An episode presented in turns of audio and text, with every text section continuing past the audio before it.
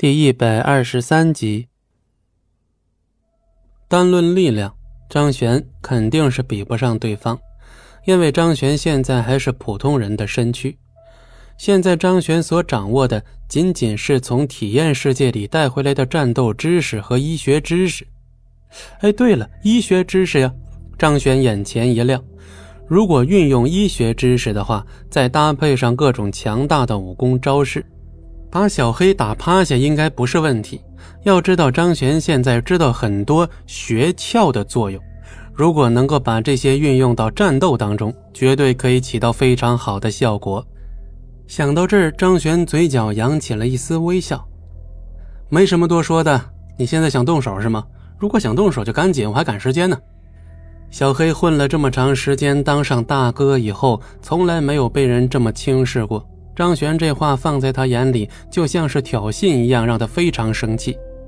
可以，你很狂，但是我希望你能一直狂下去，千万别让我失望，不然我们的张云峰大哥可能真的会觉得你是个扶不上墙的烂泥呢。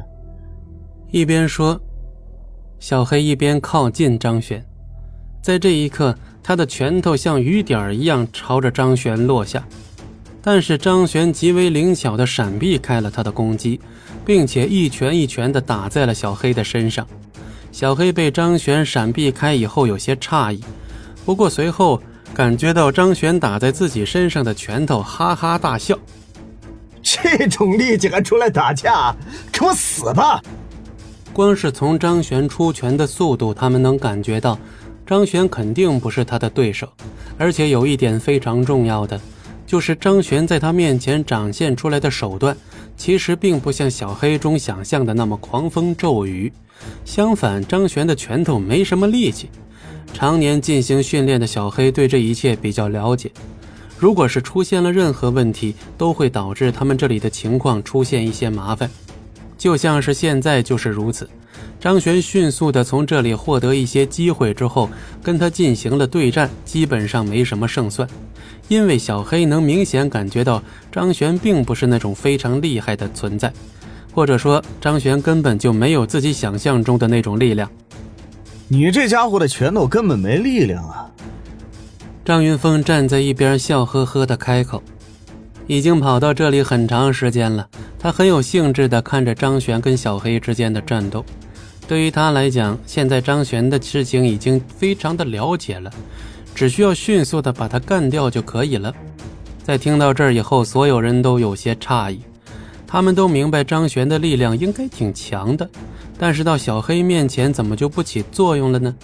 这些话再说出来以后，所有人都很意外。小黑哈哈大笑：“！哈 我接受过无数的抗击打训练，你的拳头在我身上就像是挠痒痒。”听到他的这番话，众人全都脸色一变。很明显，他们现在对小黑的期望值更高了。其他几人也怪叫着朝张璇冲过来，但这时张璇却笑了：“嘿，确实你的力量在我之上，但你的战斗实力真的能跟我相比吗？”张璇这番话让众人听到之后，全都有些错愕。随后，他们看到刚才被张璇击打过的地方，竟然出现了一丝痕迹。这种情况让所有人都不敢相信，他们狠狠地看着张璇，希望能从张璇身上得到一些解释。